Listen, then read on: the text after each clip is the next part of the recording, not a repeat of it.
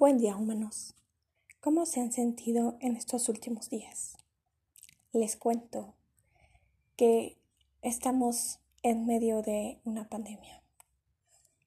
en este momento ya están llegando a México las vacunas, el personal de salud ya está parcialmente vacunado y los adultos mayores, que son en la primera etapa, pues ya están recibiendo la vacuna.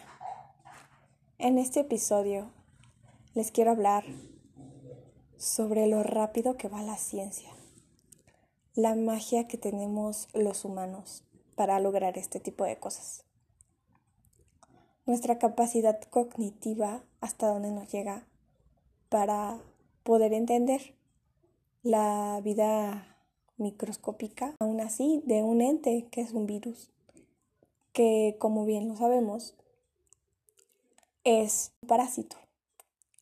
No se considera que está vivo porque necesita de otro microorganismo, organismo, como nosotros, para vivir. Para replicarse tiene que infectar células. Em, no puede reproducirse por sí solo y entonces se considera un organismo no vivo. A lo que quiero llegar con esto es nuestra magia. Tenemos magia en nuestro interior, porque conectándonos unos con otros, uniendo fuerzas, podemos lograr cosas increíbles. Por sí solos tenemos magia, claro. Nuestro cerebro, nuestros aprendizajes desde que nacemos, lo que tenemos, nos lleva a lugares mm, que no imaginamos. No somos los mismos de hace dos meses y mucho menos los mismos de marzo del 2020. Esta pandemia nos ha hecho ver tantas cosas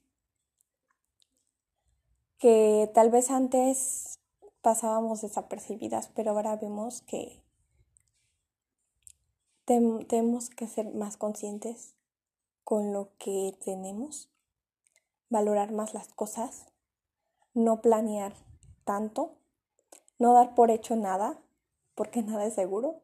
Lo único que es seguro es pues la muerte. Entonces, sí, nos ayuda mucho a reflexionar. Y bueno, regresando al tema de las vacunas, es un ejemplo de cómo mm, si no ponemos nuestros intereses de frente, podemos lograr tantas cosas. ¿Por qué lo digo? Porque para mm, poder estudiar este virus nuevo, que no está nuevo, obviamente ya había estudios sobre el MERS y el SARS en otros años. Mm, eso ayudó mucho a, a caracterizarlo de muchas maneras. Sin embargo, este coronavirus es nuevo.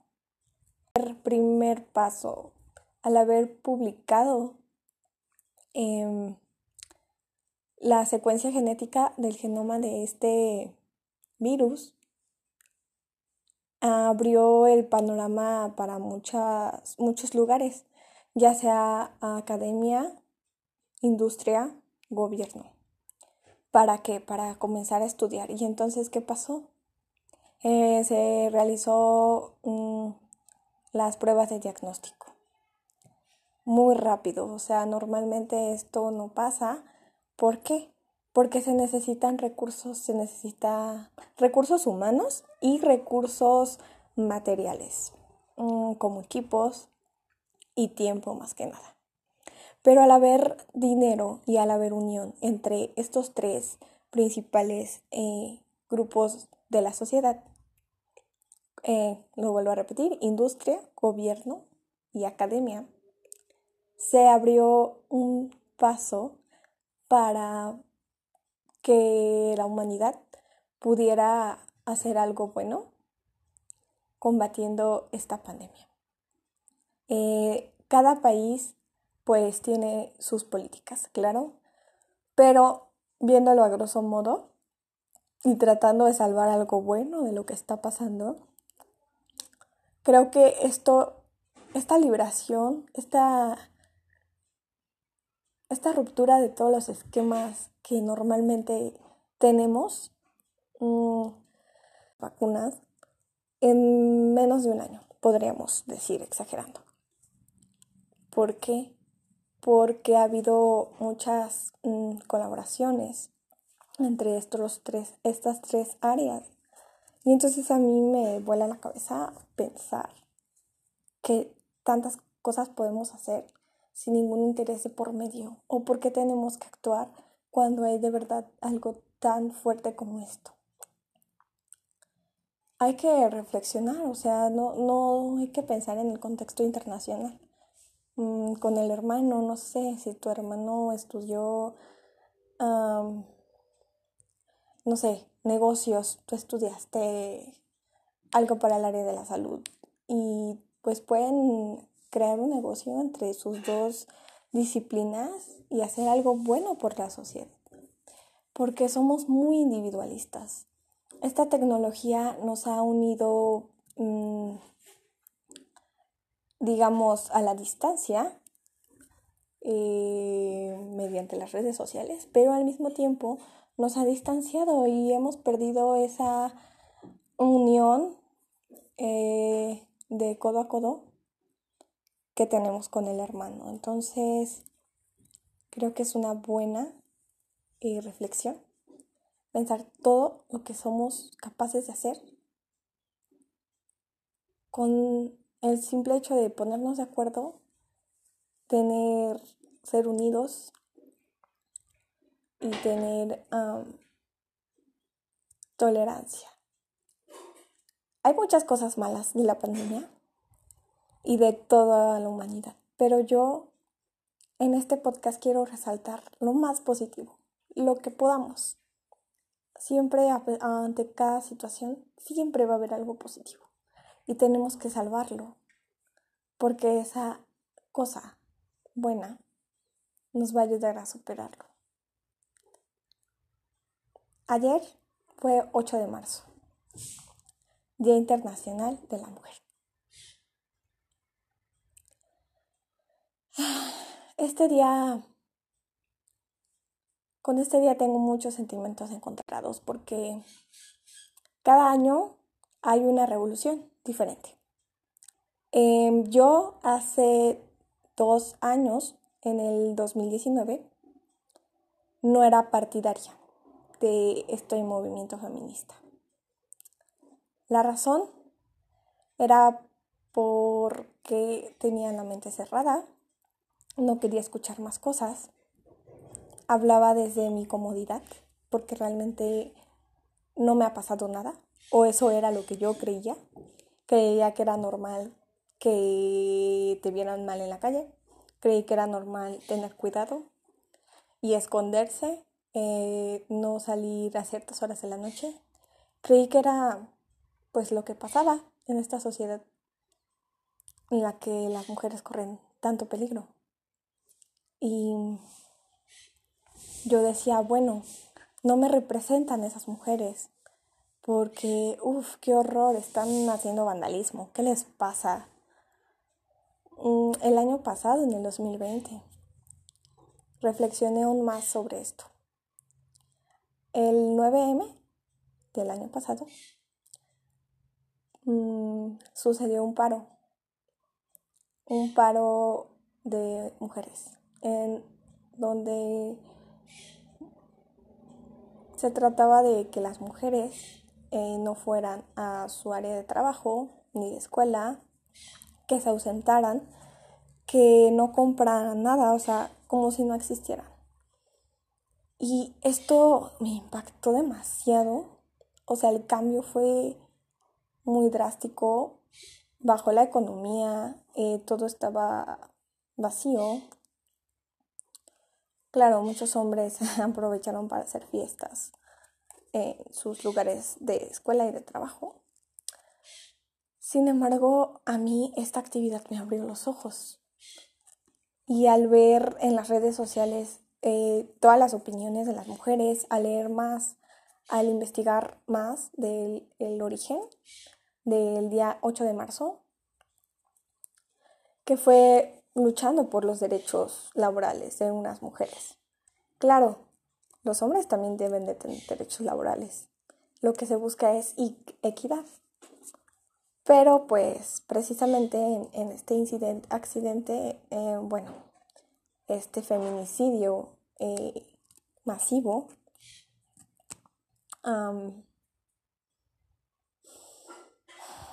nos hace ver lo machista que es la humanidad. Nos hace ver que a las mujeres nos callaron porque claramente tenemos una capacidad enorme para muchos aspectos de la vida. Entonces, nos han callado con muchas cosas, desde la religión, porque la Biblia dice muchas cosas de, pues, principalmente nuestro ciclo menstrual, que no somos dignas, que somos la tentación, somos pecadoras, somos débiles y no tenemos la misma capacidad que un hombre. Claramente no, porque un hombre y una mujer eh, son biológicamente distintos. Pero hemos visto la capacidad que tienen las mujeres para llegar a ser tan grandes como un hombre. Y no solo los derechos, sino por qué nos están matando. Cada día en México mueren, hay 11 feminicidios, agregando eh, las chicas, las mujeres desaparecidas. O sea, es alarmante porque cuántas niñas, cuántas compañeras no conocemos que las han subido a un carro, que las han secuestrado, que no saben si están vivas o muertas. Díganme por qué. Su justificación de estos hombres es absurda. yo podría salir desnuda a la calle y no tendría ni por qué voltearme a ver, ni por qué faltarme al respeto. Porque primero es mi cuerpo. El problema están los hombres. Nosotras podemos hacer lo que queramos hacer con nuestra vida porque es nuestra vida. Los hombres pueden hacer lo que ellos quieran y nadie los tacha de tú tuviste la culpa. Entonces, ¿por qué nosotras sí? ese cambio de mentalidad debe ser muy importante para ver un cambio en general en la sociedad. Veo muchas compañeras que comentan en redes sociales lo mismo que yo comentaba en el año 2019. Sí me da coraje, impotencia, pero pienso, yo era esa chica, esa chica que hablaba desde su comunidad, comodidad, que hablaba mm, sin tener experiencia en el tema, sin entender bien lo que estaba pasando. Y después de ver las historias de algunas chicas, digo, claro, hay que romper todo. Hay que romper todo porque si ellos no nos cuidaron a nosotras, ¿por qué nosotros vamos a cuidar el gobierno? Claro, no hay que meternos con la propiedad privada, pero claro, Claro que si a ti, hermana, te pasa algo, yo voy a ir y rayar lo que tenga que rayar. Para que al menos me volteen a ver. Y que al menos el gobierno diga, hay algo malo. Pero por lo visto, el presidente AMLO está indiferente ante la situación. Y hasta que no haya un cambio, no nos vamos a parar. Hoy es el 9M 2021. hacerles llegar esta, estos pensamientos que tengo. Y de alguna forma eh, sacarlo de mi interior. Y sé que algún día es, suena utopía, pero si nos unimos, si tenemos sororidad, si tenemos tolerancia, si luchamos, yo sé que algún día mis sobrinos puedan eh, ser ah, felices sin pensar en que algo les pueda pasar, que esta violencia se frene y que podamos ser libres de verdad, no solamente que sean palabras, sino hechos. Yo les mando un fuerte abrazo a la distancia, esperando que esta pandemia termine pronto o al menos eh, se controle, porque bueno, sabemos que esta enfermedad quedará por siempre, así como la viruela, la gripe, así como la varicela, como muchas enfermedades que han arrasado con miles de personas. Pero al final, pues se queda con nosotros sobreviviendo. Humanos. Hay que ser más tolerantes y más empáticos. Y no planear nada. Vivir el momento. Porque como ya lo vimos, de nada sirve preocuparse por el mañana. Lo único verdadero es el momento y la muerte. Con esto me despido y que tengan un excelente día.